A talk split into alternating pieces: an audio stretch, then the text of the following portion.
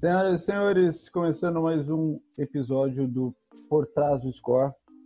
E hoje a gente vai falar com o Dr. Sérgio Pistarino, o profissional que encabeça o projeto High Five Health uh, da área da saúde. Ele é médico do esporte, crossfiteiro, entre pai, entre outras coisas. A gente vai bater um papo com ele e vamos que vamos. E aí, e aí? como você tá? Tô bem, tô triste com o negócio do, do games, né, cara?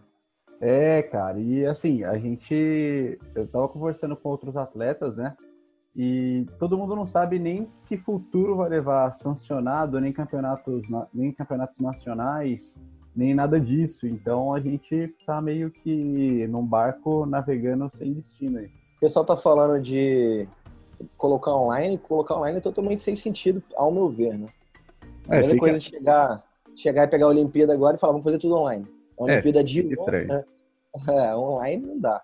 Dá para ou botar mais para frente ou falar, cancela esse ano, vai ser ano que vem. E pro ano que vem vai ser os mesmos classificados e tal. É, ou tal, tá... talvez se basear tudo pelo Open, sei lá, não, não, não faz sentido ser online. O games online é meio complicado. Não, não faz sentido nenhum. Não faz sentido nenhum. E, e tem a hipótese até dele cancelar tudo desse ano e jogar tudo pro ano que vem, né? Mas aí também eu acho muito, eu acho muito improvável isso, porque tem muito sancionado que já aconteceu. E aí, por exemplo, essas vagas já foram conquistadas, a competição vendeu um ingresso, vendeu um convite, vendeu uma inscrição, colocando que aquilo valeria uma vaga para o Games. Aí como é que eles vão e abortam tudo isso e falam, pô, seu sancionado não serviu para nada, o atleta que conquistou, pagou a inscrição, foi lá e se dedicou e não serviu para nada, Open também. É. Eu acho que ele, eu acho que ignorar tudo eles não vão não. Fica é. muito complicado de ignorar. Vai ser, vai ser pesado. O futuro aí a gente tá na mão dos caras, né? Eles tão, são os donos da bola, então.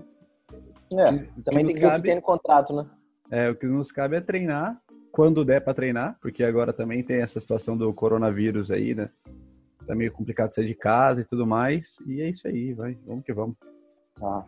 É, tá todo mundo mais ou menos nessa mesma situação, né? É, tá meio complicado. E viu, vamos começar esse podcast é, sem essa sem essa, essa vibe ruim aí de corona, mas para todo mundo que escuta o podcast e eu quero que você se apresente, fale aí quem é o Sérgio.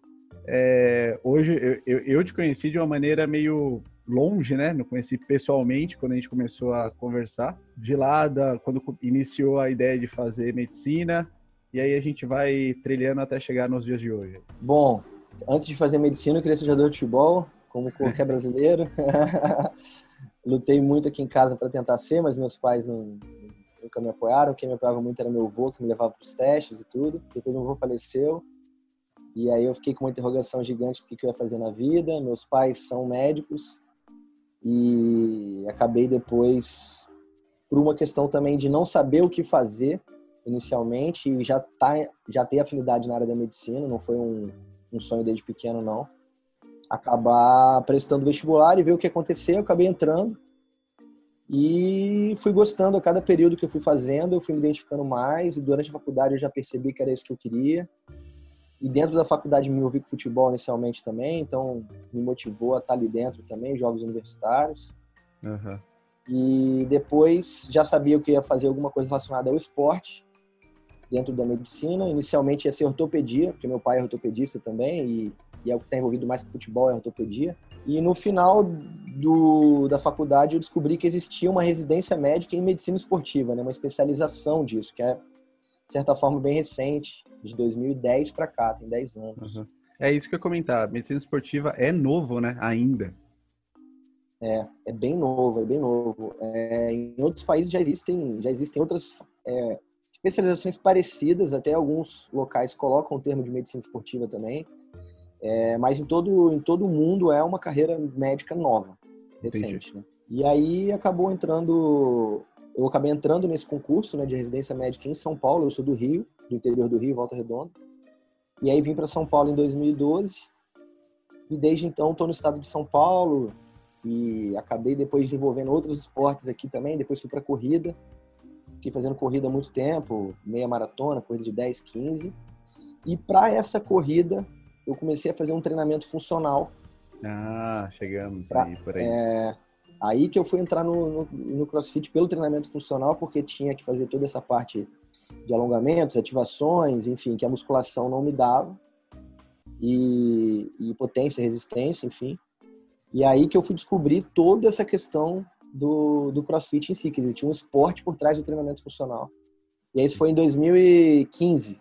2015 que eu realmente descobri o CrossFit e logo de cara também eu tive é, uma abordagem muito interessante que na clínica que eu trabalhava já como médico tinha um grande atleta de CrossFit, que era o Chiquinho. Ah, legal. Nossa, que top.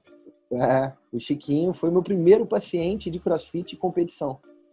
Caraca. Da, da, é, da, da vida, assim. Os outros já tinham feito CrossFit, mas tudo boxe, né, amador. E aí o Chiquinho já passava com o Nutri da clínica, que o Chiquinho até hoje ele é da Integral Médica, hoje é na Hopper, né, que é uma marca da Integral. Uhum. A clínica, um dos donos era da Integral Médica. E ele passava com o Nutri. E aí o Nutri me colocou para fazer atendimento médico do Chiquinho. E aí que o Chiquinho, meu, imagina, o Chiquinho com o primeiro... Se for no YouTube do Chiquinho, tem uhum. um vídeo meu com o Chiquinho, que ele postou no YouTube dele, eu explicando uma roda da vida de sono, atividade física, é, saúde mental e alimentação que ele gravou na consulta dele e resolveu botar no YouTube dele que achou sensacional a roda da vida que eu montei na consulta com ele. Ele na época, na época que aquele cabelo amarelo dele ainda, será?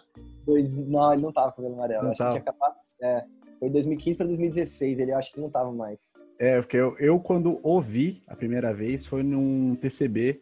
Eu não praticava, praticava crossfit, eu entrei no crossfit em 2015 também. E foi vendo o Chiquinho que eu falei assim: cara, eu acho que eu tenho que competir. Ele tava com cabelo amarelo, velho, descolorido. Lindo, maravilhoso. Abraço, Chiquinho. Tato, Tato e Caetano aprenderam com ele. Aprenderam né? com ele. ele foi o primeiro. Muito Mas, bom. pô, que animal, cara. Ele foi, foi o cara que te deu esse start dentro do CrossFit. Mas, assim, ainda, ainda sem pisar no âmbito do CrossFit, você trabalhou no Palmeiras. Ah, sim.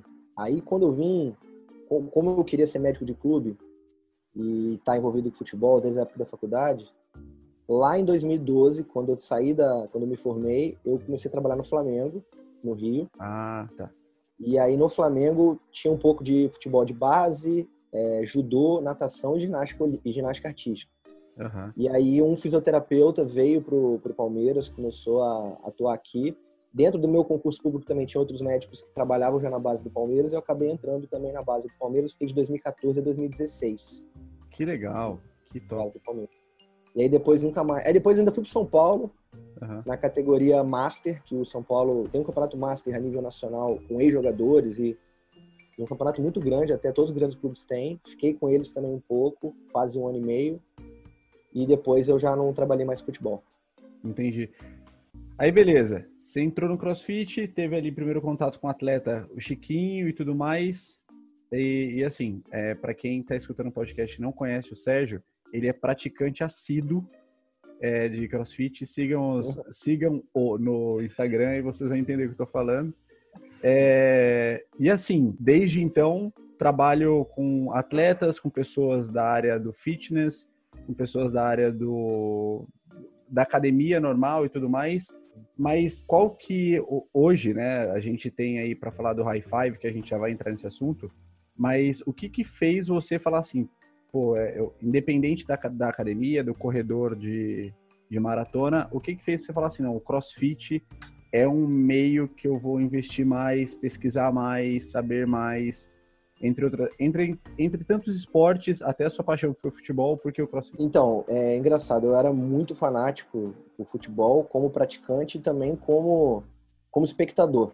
Uhum. E nada me tirava do futebol, eu achava que o futebol realmente seguiria na minha vida como uma vida toda, né? Estaria uhum. envolvido com isso. E depois fui pra corrida, mas eu sempre gostei de futebol, jogava, até no concurso público também jogava, mas o crossfit, quando eu comecei a praticar ele como modalidade de treinamento e fui deixando de fazer academia, logo depois que eu entrei no treinamento funcional e crossfit, eu fui começando a criar um vício tão grande pela modalidade. Um, Natural. Foi, foi, foi, me tirando do, do futebol, né, aos poucos. E eu achava isso muito engraçado, porque eu já tinha praticado corrida, lutas e outros vários esportes eu pratiquei ao longo do tênis, joguei na adolescência, competitivo também. E o CrossFit me tirou de uma forma que nenhum outro tirou. Né? Uhum. E, e, me colocou em, em, situações de prova, de teste físico, de realmente me trazer um condicionamento físico que nenhum outro esporte também tinha me trago. E aí, dentro da própria especialização nossa, a gente sempre já aprendeu a lidar com super atletas, né? com atletas de nível extremo. Uhum. E aí eu fui ver que, na verdade, a gente não tratava de atleta em nenhum nível extremo. crossfit era o esporte extremo. então tinha, tinha um extremo da corrida, tinha um extremo do futebol, mas de condicionamento físico como um todo, e a gente aprendia muito isso para botar em determinados esportes, o crossfit preenchia isso tudo. Então aí casou um gosto, uma, um teste pessoal, né, um uhum. gosto ali, uma afinidade que para mim foi muito bom. E ao mesmo tempo casou que eu já sabia de especialidade e falei, pô, opa, peraí, tem um nicho aqui gigante de pessoas que estão se colocando à prova em todas as valências, que precisam estar no seu máximo. E, pô, eu tenho um baita conhecimento que eu posso extrapolar para esse tipo de atleta, né? Uhum. Então, juntou essas duas coisas aí, foi uma fórmula mágica para estar. Tá aí depois eu, eu destinei todo o meu conhecimento, comecei a aprender mais, a gostar mais, e uma coisa foi juntando com a outra. Entendi. E o mais louco, né, é que o CrossFit ele consegue todos os tipos de pessoa. Eu acho que isso para a medicina é um desafio. É, eu tinha conversado com o, o The Kik, eu acho que foi. Ainda não, não saiu esse episódio, provavelmente vai sair. Eu não sei se antes desse, mas vai sair. É, e a gente tinha falado como que alguns livros de medicina são rasgados com o que o CrossFit apresenta. Por exemplo, um ser humano agachar com mais de 200 quilos e correr uma milha abaixo de 6 minutos a medicina falava, na teoria, que isso era impossível. E um atleta de crossfit foi lá e provou que não, não é impossível. Então eu acho que isso é um não só um desafio, mas tirar o médico também do clichê da zona de conforto, né? Falar, cara, não é só aquilo que o meu professor de bigode que ensinava na, na faculdade, né? Sim, sim. É, dentro da medicina, como eu te falei, a medicina esportiva ela é recente, então já tem uma visão um pouco é, desagregada dessa visão antiga médica, de fisiologia médica e de educação física antiga. Uhum. Já tem uma visão mais contemporânea disso tudo, mais moderna. Mas, ao mesmo tempo, os nossos professores né, são os antigos e, e os chefes de cadeira são os antigos e a gente tem, tem, que estar o tempo inteiro quebrando paradigma. Até hoje, né? Quem pratica crossfit até hoje, depois de ser uma modalidade totalmente consolidada, que o mundo inteiro pratica, o esporte que mais cresce, a gente tem que estar o tempo inteiro ainda quebrando tabu e paradigma, né? Imagina na área médica e na área da ciência aí. Tem que estar mais ainda. Não, com certeza.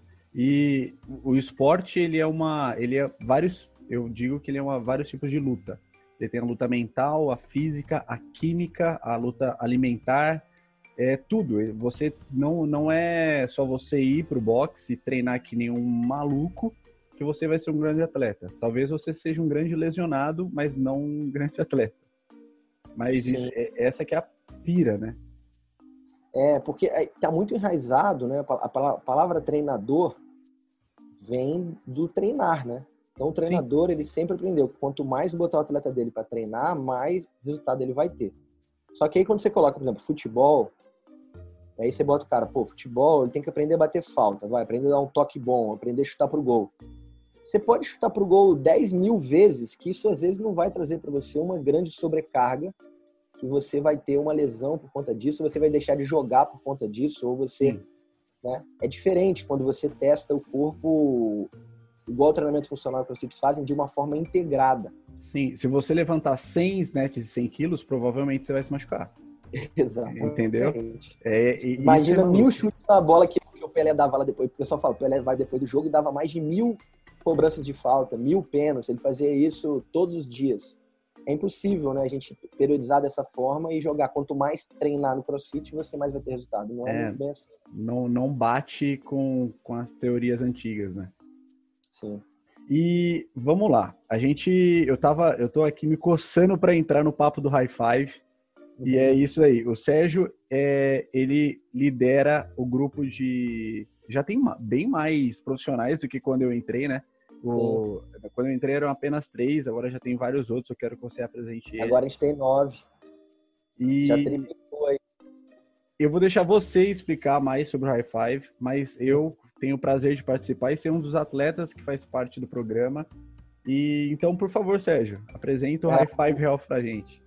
O High Five vem também de uma questão que antes eu fazia os atendimentos individuais como médico e tinha essas parcerias com os Nutris, igual eu te falei que tinha o Nutri do Chiquinho. Uhum. E, e o que acontecia? O paciente, o atleta, ele ficava um pouco jogado, dependente da situação amigável ou uma situação de um canal ser bem feito entre os profissionais. Né? E que às vezes isso acontecia muito bem e às vezes isso não acontecia muito bem. Então, o diálogo entre a equipe do atleta ou da equipe do paciente, eu falo atleta-paciente porque é, o trabalho multidisciplinar de saúde, ele está dentro também do emagrecimento, do tratamento da obesidade, do diabetes, da hipertensão. Ótimo. E também tá, Era a minha também, próxima pergunta, inclusive. É, e também está dentro do alto rendimento, porque esse atleta precisa ser assessorado nos outros aspectos, né? Além do uhum. treino. Então, eu percebi que eu poderia dar muito mais se eu tivesse montando uma equipe com a mesma filosofia, com a mesma ideologia, e que esse diálogo fosse, de certa forma, obrigatório, porque a gente está trabalhando no mesmo método, na mesma empresa, né?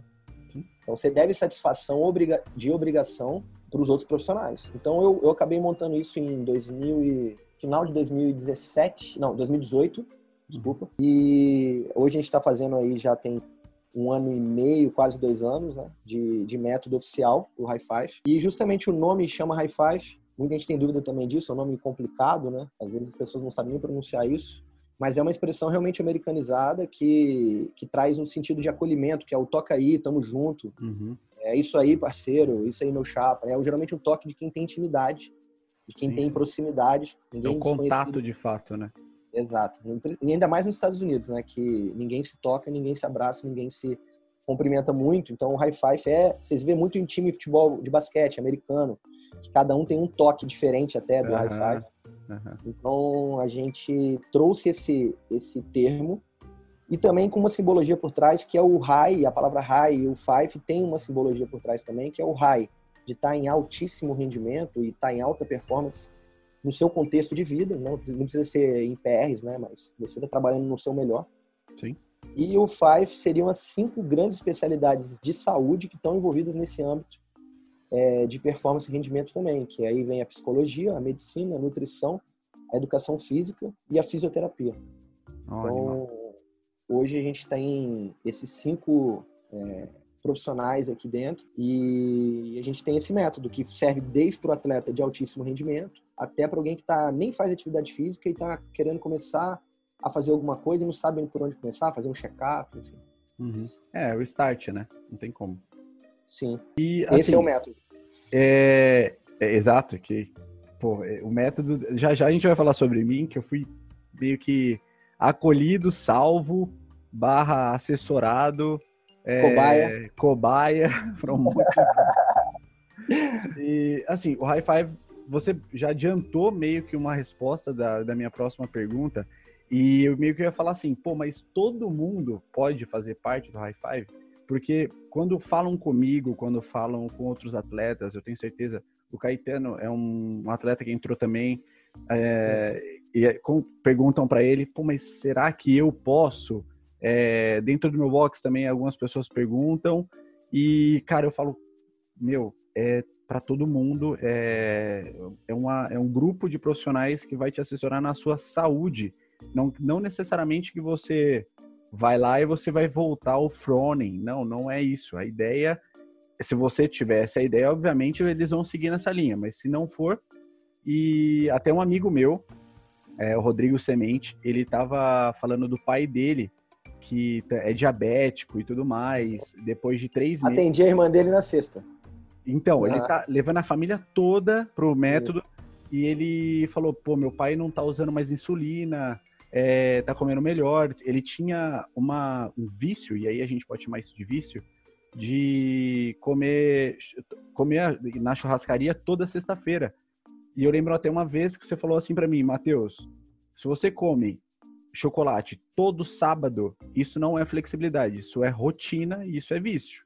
Flexibilidade é você comer seu chocolate às vezes ali, mas conseguir manter a programação. É, não então, com obrigação de comer todo sábado, né? Exato, coloca, exato.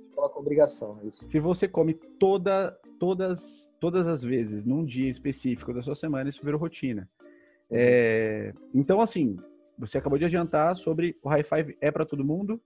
De fato, eu acredito que seja. Sim, sim, sim. É, é para todo mundo mesmo, né? A gente tem gente que mamães que perguntam se o filho de 5 anos pode passar, de 6 anos. A gente tem pacientes hoje ativos de 7, 8 anos que estão jogando, Uau. são jogadores de futebol e querem melhorar o rendimento, querem ver se podem crescer mais de altura, se pode porque às vezes os pais são baixos, o, o, o, o menino quer ser goleiro. É, tem gestantes que passam no método para manter a composição corporal e não ficar tão obesos durante a gestação e ter um, um parto natural. Tem o idoso né, de, da terceira idade que pós-infartado ou diabético, hipertenso, síndrome metabólica, enfim, que também tem que fazer todo esse cuidado. Então, realmente é para todo mundo. É, eu não sei agora falar para você de cabeça uma pessoa que a gente não conseguiria ajudar. A gente sempre tem algo para ajudar. Como é uma equipe trabalha com várias, várias frentes, a gente sempre identifica algo que dá para melhorar. Lógico, lógico. Tanto, acho que, tanto na, no bem-estar, exatamente como você falou da mamãe ou da futura mamãe e tudo mais, quanto no atleta que está tentando uma vaga no games, que tem um desgaste físico e mental devido à sua rotina, porque atleta, ele é atleta de segunda a domingo, 24 horas por dia. Então, Sim esse o método ainda assim consegue tanger ali o que ele necessita e tudo mais. É, apresenta os, os integrantes. integrantes. Então, ó, tem, de médicos hoje a gente tem três médicos. É, eu, Sérgio Pistarino, doutor Danilo Pereira, é médico do esporte também. E temos João Pedro Sales, que ele é ortopedista, Legal. especializado mais em coluna. Tá? De nutricionistas, a gente tem dois nutricionistas atualmente é, o Hildebrando Padovan e a Fabiana Tutibati. Temos é, um coach de saúde mental, que é um professor nosso de meditação, respiração e healing, que é o Gabriel Sales. Temos os avaliadores físicos, o André Vila, que é profissional de educação física e fisiologista. Show. Temos o Denis Bento, que também é professor de educação física. E temos é, um estagiário, que é o Marco, Marco Antônio. Uhum. E também agora entrou recentemente uma estagiária de nutrição que chama Milena. Ah, também legal. começou com a gente, começou com a gente agora tem duas semanas. Ela nem foi apresentada ainda oficialmente nas redes sociais, mas já está fazendo os atendimentos junto com os nutricionistas. Então a nossa equipe hoje é de trabalho efetivo mesmo, diretamente com os pacientes, é essa. Mas dentro do método a gente também conta com, as, com a parte também que é o que dá nosso background lá, nosso suporte, na verdade, que são as secretárias, o pessoal do marketing, o pessoal Nossa tem, tem toda uma equipe atrás da equipe, né? Exato. Tem que também citar eles aí. É importante. E o que eu, até adiantando, para quem está escutando e achando que você vai passar com todos esses profissionais, obviamente que cada profissional desse está atendendo em uma localidade, certo? Isso, isso. A gente tem três unidades hoje ativas também. Então, Sorocaba, Alphaville e São Paulo. Então, cada profissional desse, alguns trabalham nos três, no caso eu, por exemplo, vou nos três unidades, outros trabalham em uma ou outra. Ah, animal. E assim, o High Five, sempre quando a galera entra em entra no, no Instagram do High Five, entra no Instagram dos atletas do High Five, no seu Instagram ou no Instagram dos nutricionistas, vem sobre flexibilidade. E uhum. finalmente, explique-nos o que, que é flexibilidade na nutrição, porque isso é um mito, né? Nego, a galera que, que vê a foto às vezes o Sérgio e o Wilde, uma galera. Wilde é o Wilde Brando que ele acabou de falar, que é o meu nutricionista hoje. Os caras vão no box falar sobre o high five e aí tem lá uma barraquinha lotada de Nutella com biscoito.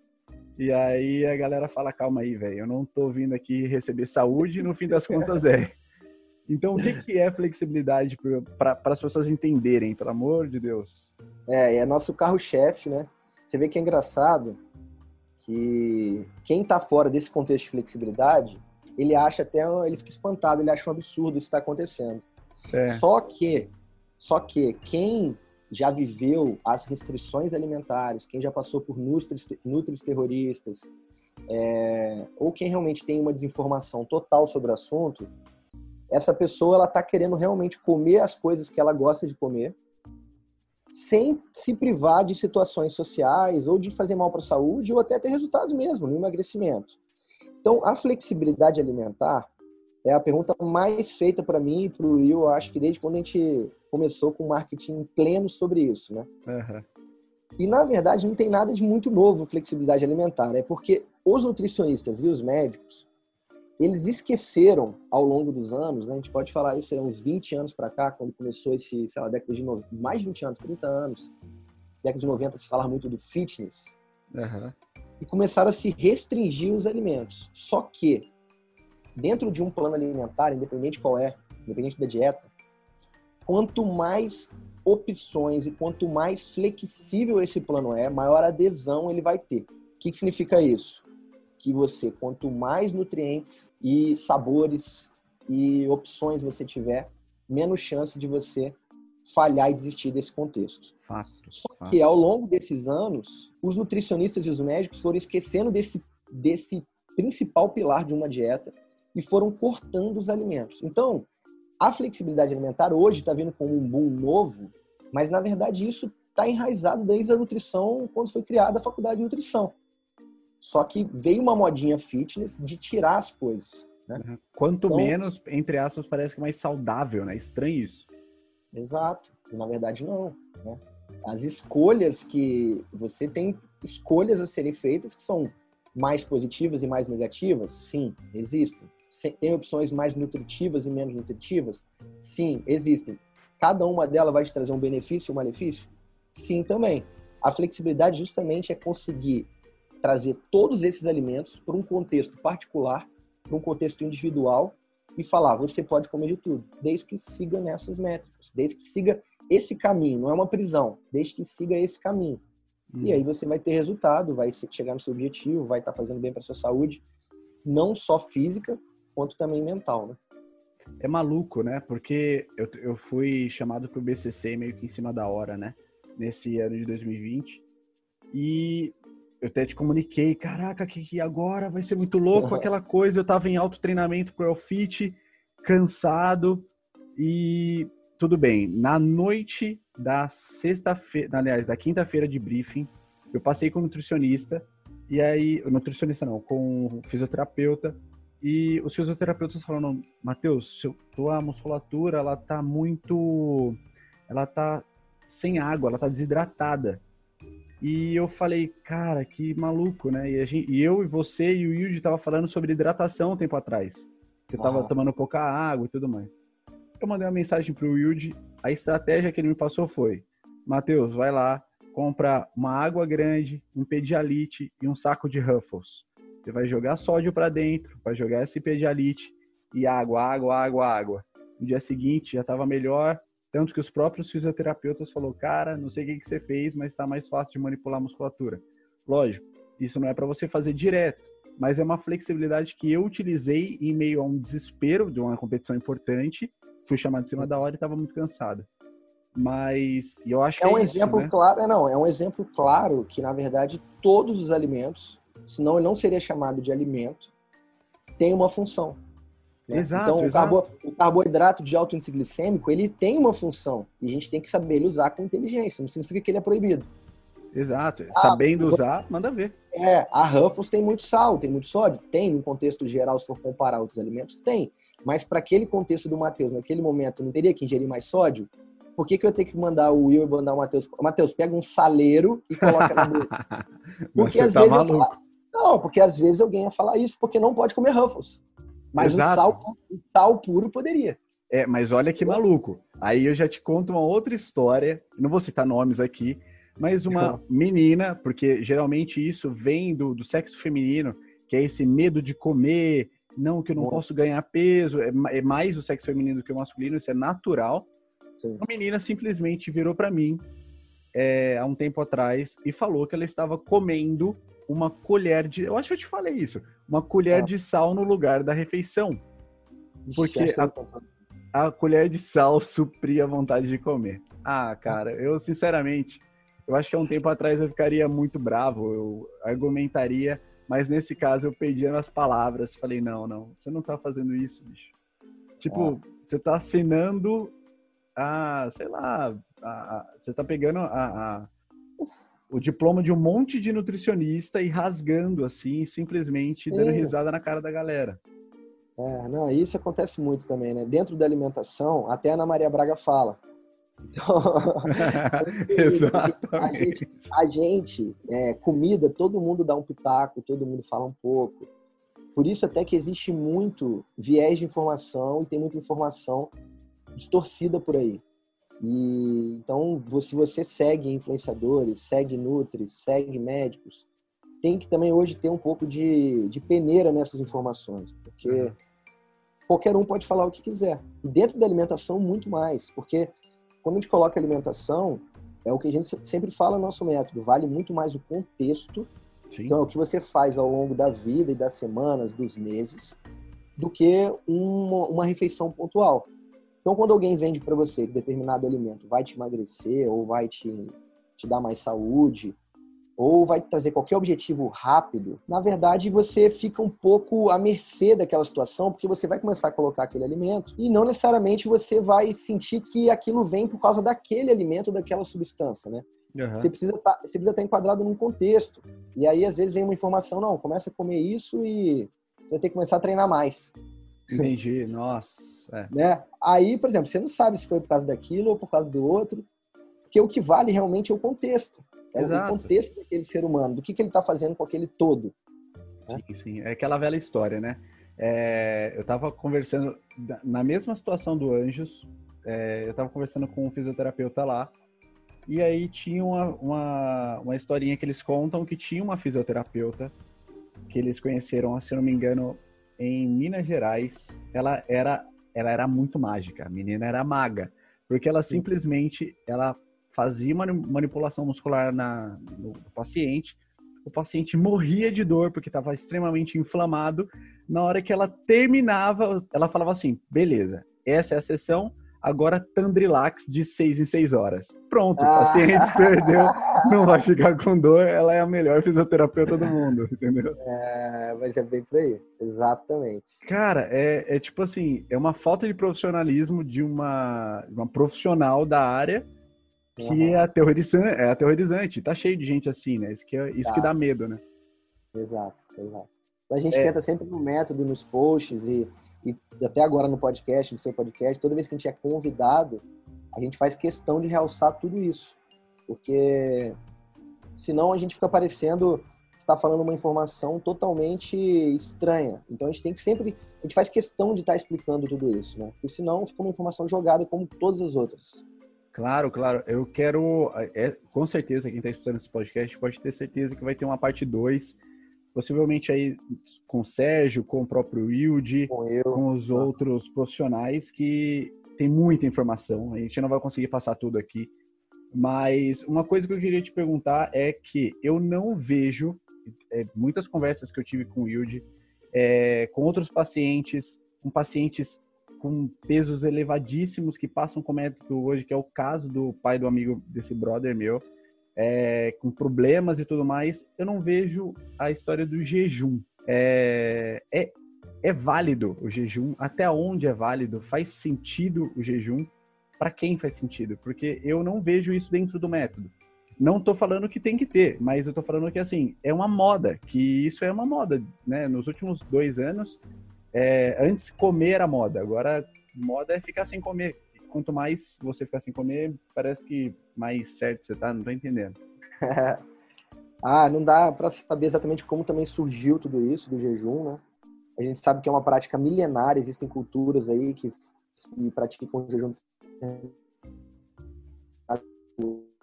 A maioria dos estudos científicos relacionados ao jejum de emagrecimento são nesses subgrupos, né, que são os, os, islâmicos, eles fazem o Ramadã milhares e milhares de anos, são épocas de jejum.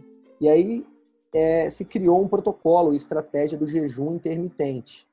Né? Então, inicialmente, esse jejum intermitente vem com, com o propósito de reduzir as calorias ingeridas ao longo do dia, ou ao longo da semana, ao longo do contexto geral do balanço energético de consumo de calorias e gastos. Uhum. Então, voltando a falar um pouco de restrição, o jejum intermitente não deixa de ser isso é você restringir os alimentos, mas é, regulando através dos horários.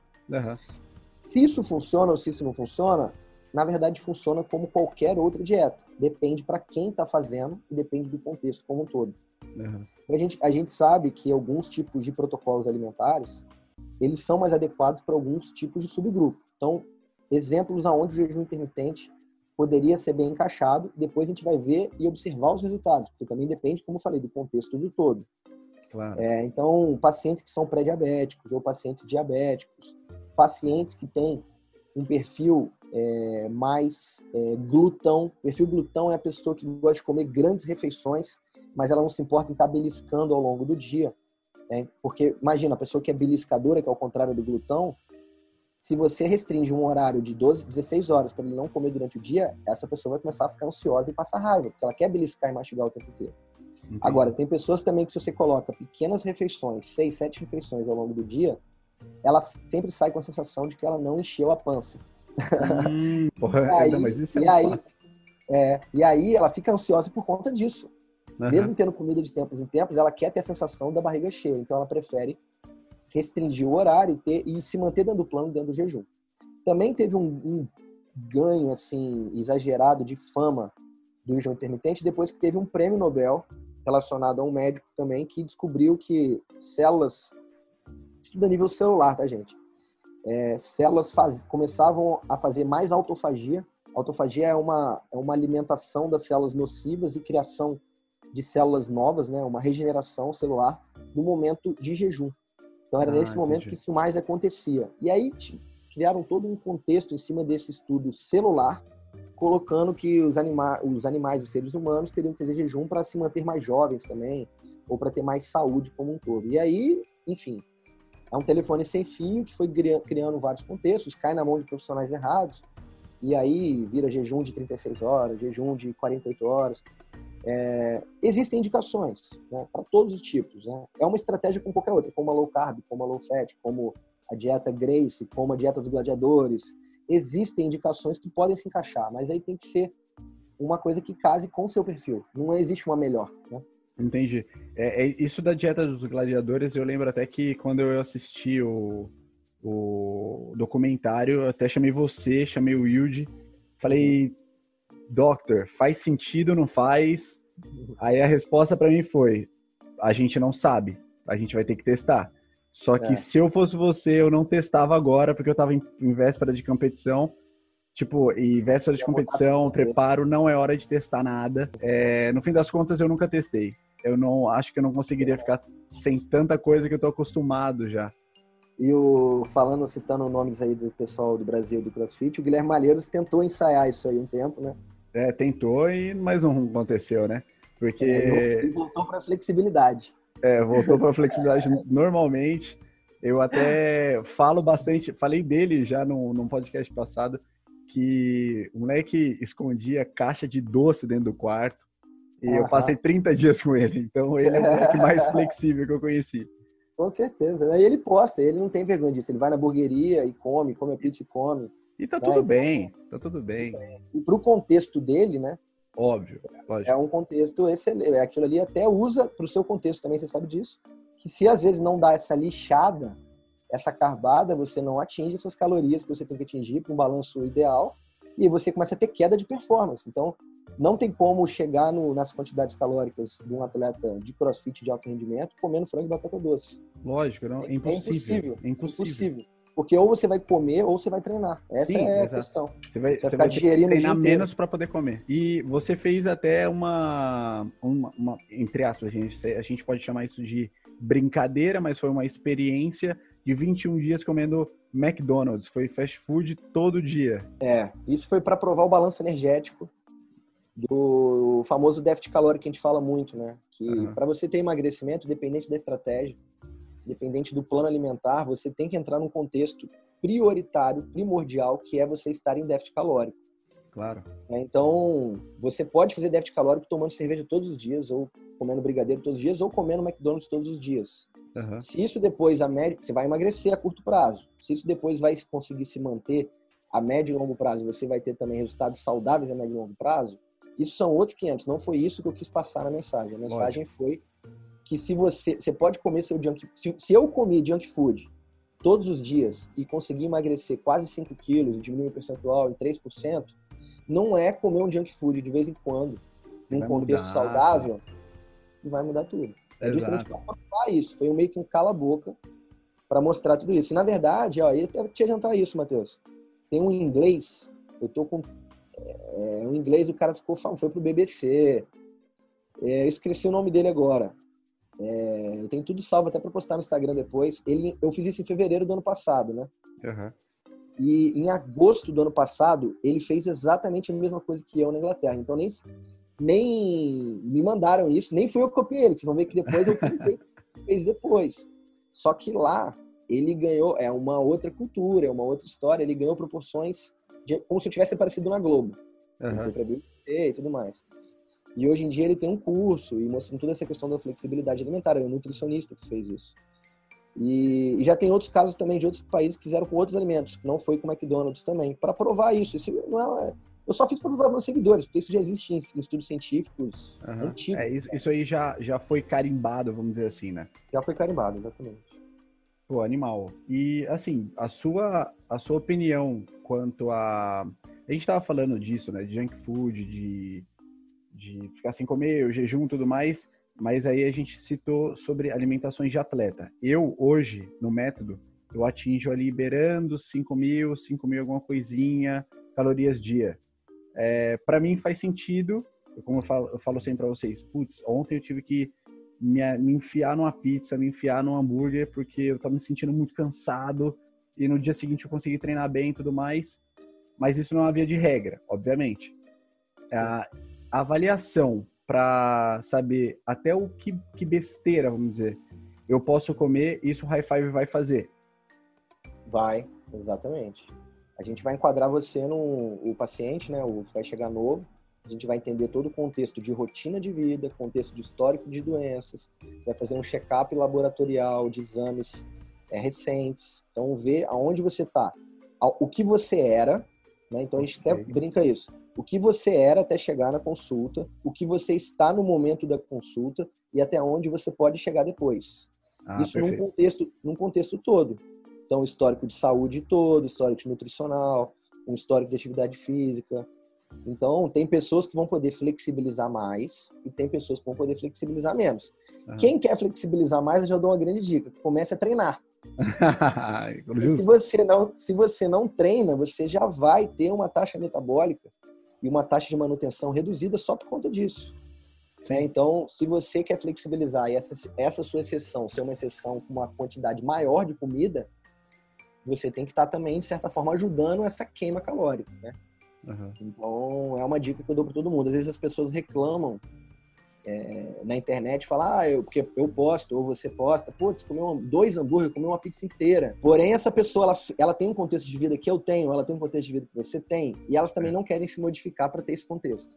Exato. Então, também elas não, elas não vão poder, isso não vai ser é, nessa quantidade, vai ser uma quantidade reduzida. Mas todo mundo pode flexibilizar. Na verdade, o que eu te falei, o contexto de alimentação que eu te falei no começo, já está, é primordial na dieta. Então, todo ah. nutricionista, que, todo nutricionista que se preze, ele tem que, de vez em quando, num plano alimentar, colocar esses alimentos que fazem bem para a mente, para aumentar ah, a adesão sim. do plano. E eu, eu acho que é isso aí que tipo, a gente consegue fechar o ciclo. Muitas vezes, é, eu como atleta, mas muitas outras pessoas que estão dentro do método me falam e me dão feedback que é isso. Quando você flexibiliza, você não faz bem, você não está pensando no teu corpo, mas sim do prazer, do momento, da experiência tua cabeça fica um pouco mais tranquila, às vezes, de tomar um milkshake, de tomar um sorvete, de comer um chocolate, comer teu hambúrguer, eu acho que você fica mais. Fica tudo bem, entendeu? Em, no dia seguinte, ou na próxima refeição já, comer ali suas gramas, sua gramatura de, de comida que já tá prescrita. E fica tudo certo. Tipo, tá tudo bem, não, não, não, não fica pesado. Tanto que o próprio Yudi me passava uns, alguns feedbacks que, Matheus, quanto quantos por cento da tua dieta você está cumprindo? Às vezes eu falava 80, 85%. Ele falava, cara, tá perfeito. E eu falava, pô, tava pensando. E o perfeito é 85%, né? É, olha que maluco. Isso, a gente fala isso muito pros pacientes. Perfeito é você tá ali 85%, não é 100%. É, o 100% ele falou, se você tiver 100%, a gente ia ter que mudar.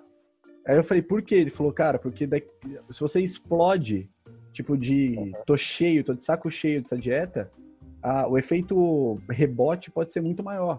Agora, Sim. o seu 85% tá perfeito. E aí eu falo, caraca, que coisa louca. Eu, como paciente, aprendo demais com a galera. E isso a gente fala para todos os pacientes mesmo, né? As pessoas querem buscar, estou, eu, eu não consigo fazer certinho, eu não consigo fazer dieta 100%.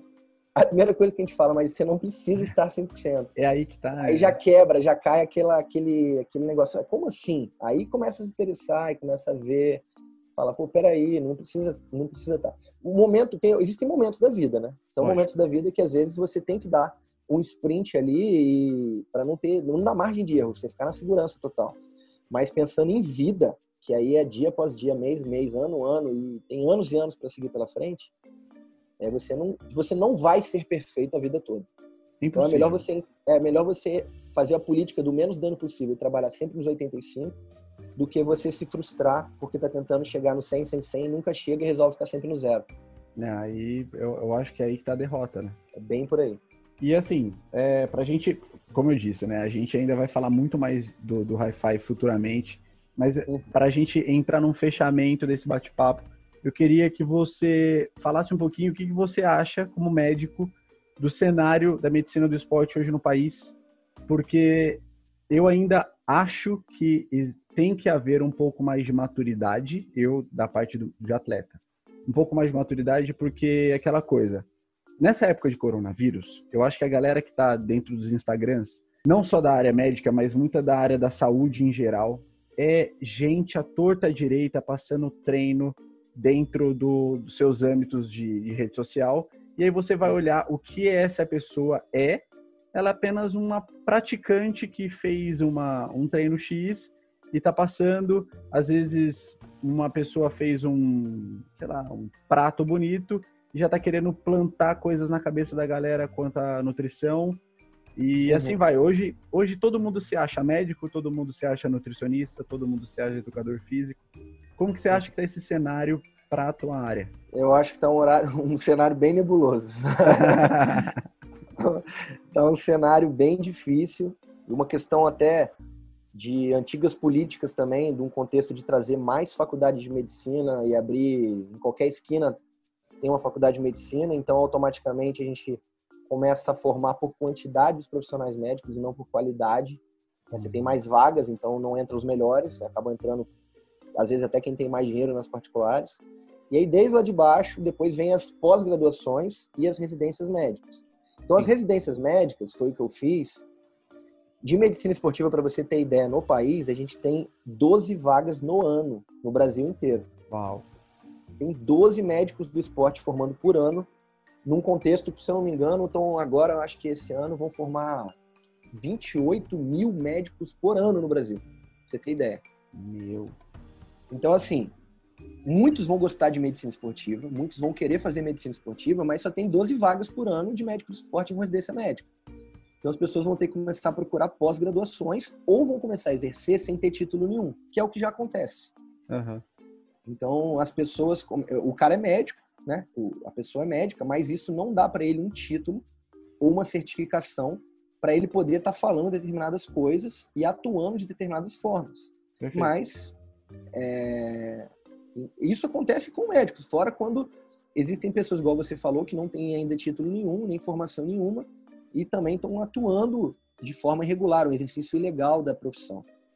É, Então, é um, é um contexto que a gente vê crescente e que, até o meu ver e até o que eu sei de notícias, não vai se aumentar o número de vagas dentro desse cenário de medicina esportiva. Então, a gente vai ter profissionais realmente não capacitados atuando e, de certa forma, enganando a população. E a população é inocente quanto a tudo isso, porque não é, eu acho, dever da população ter que entrar lá no site do conselho e depois entrar no site da Sociedade de Medicina Esportiva ou pedir um, um número para o médico para saber se ele é especialista ou não. As entidades reguladoras tinham que estar fazendo isso, né? Que elas, a gente paga até para elas fazerem isso. Exato, exato. E, e, né? Então, e aí atuando e multando e notificando e até caçando os diplomas, mas não é isso que tem acontecido. Isso não é só na área de medicina esportiva, isso eu acho que é na educação física também, na nutrição. É, é o que eu falei, na área da saúde em geral eu tenho visto isso e tá, tá meio preocupante. Esses gurus da, da nutrição, guru da, dos treinos, os, Os coaches, né? É, É, agora coaches. todo, quando não tem o coitado dos coaches reais, né? Essa é a Exato, verdade. exato. Coach é um termo tão coach é um termo que até no CrossFit se fala muito isso, coach, porque coach não é só um treinador. É diferente do treinador. Ele tem um contexto ali de cuidar do ser humano. Sim, sim. Então, se ele é atleta, o coach do atleta, ele vai cuidar né, da saúde mental, ele que vai organizar a vida, talvez, de competições, ele que vai conversar com o médico, é ele que, né, então tem o head coach, é o cara lá de cima de todos os coaches que vai ordenar tudo isso. É, e aí virou esse termo chulo aqui no Brasil, que qualquer um agora, quando não tem formação, fala que é coach de alguma coisa e começa a exercer. É, e o maluco, se a gente trazer para o CrossFit, o cara, para ele ser coach de CrossFit, isso é uma curiosidade, o cara tem que ser level 2 ou 3, se eu não me engano, lá fora, nos Estados Unidos, ah. para ele ser chamado de coach. Se ele tiver o level 1, ele é shadowing, ele é um cara que tá ah. para dar aula normal, ele não é o coach de fato. Isso a gente não está falando do head coach ainda, entendeu? Sim. Então é muito além de só dar aula. É muito além de só é, falar o warm-up, o treino do dia, é muito além disso. Então eu acho que não só na área dos coaches, que a gente está falando é, do termo coach, mas na área da saúde hoje eu acho que precisa de ter um pouquinho mais de maturidade e as entidades aí cuidarem dos seus profissionais, né? Eu acho que está faltando um pouquinho mais disso. É, vou, vou, contextualizar isso um pouco mais profundamente aqui. É, eu botei um pouco a culpa nas, nos médicos, nos nutris, nas entidades reguladoras, mas também a população tem o seu, tem os dois lados de culpa. Lógico. Tem a população também. Vamos botar então individualizar. Matheus, você desde quando está com a gente, eu estava em outros profissionais, eu tenho certeza absoluta que você procurou saber desses profissionais, você pesquisou, você estudou, per perguntou para outras pessoas como era o tratamento. Uhum. Agora, tem, a maioria das pessoas também deve, deveriam estar fazendo isso e não fazem. Né? Então, também tem também, a pessoa está de, se deixando ser enganada, né? Exato, ela quer, exato. Ela não quer saber a verdade também. Então, é. eu não coloco a minha saúde nem a saúde da minha família na mão de qualquer profissional. Então, né? Por que, que eu vou eu vou correr atrás? Então, eu faço a minha parte como também quando eu estou como do outro lado da mesa como paciente. Perfeito. E eu acho que a, a, população precisa também, antes de. Não é só pagar que você vai ter resultado, né? A população também precisa correr atrás da, da informação antes de dar um passo à frente. Galera, eu acho que é isso. Para você é isso? Eu acho que foi tá, muito bom. Eu acho que foi top, né? Foi, foi sim. Eu acho que foi bom. E lembrando que voltaremos com, com nutricionistas ainda do método e outros profissionais. Eu tava, eu sempre falo isso no final desses, desses primeiros podcasts, que a gente consegue fazer uma mesa redonda, fazer com várias, fazer várias entrevistas ao mesmo tempo e todo mundo falando e dando suas opiniões. Eu acho que isso pode ser algo futuro para a gente falar mais sobre flexibilidade, mais sobre é, doenças, que eu acho que é assim, a gente falou pouco de diabetes, eu acho que é algo que é muito forte, principalmente na, no nosso país. Eu acho que era legal a gente trazer isso mais também, mas tem, tem mais, tem o High Five Parte 2. Tem, não, ixi, tem muito assunto. A gente pode realmente montar bastante coisa. Acho que é só o começo aí. Desejo boa sorte no seu podcast. Valeu. Vou fazer, vou fazer de tudo aí para o crescimento dele, poder te ajudar nisso tudo. Vamos que vamos. E tenho certeza que já está começando com o pé direito. Fechou. Doctor, muito obrigado. E até a próxima. Tamo junto. Até a próxima, Matheus. Obrigado. Valeu!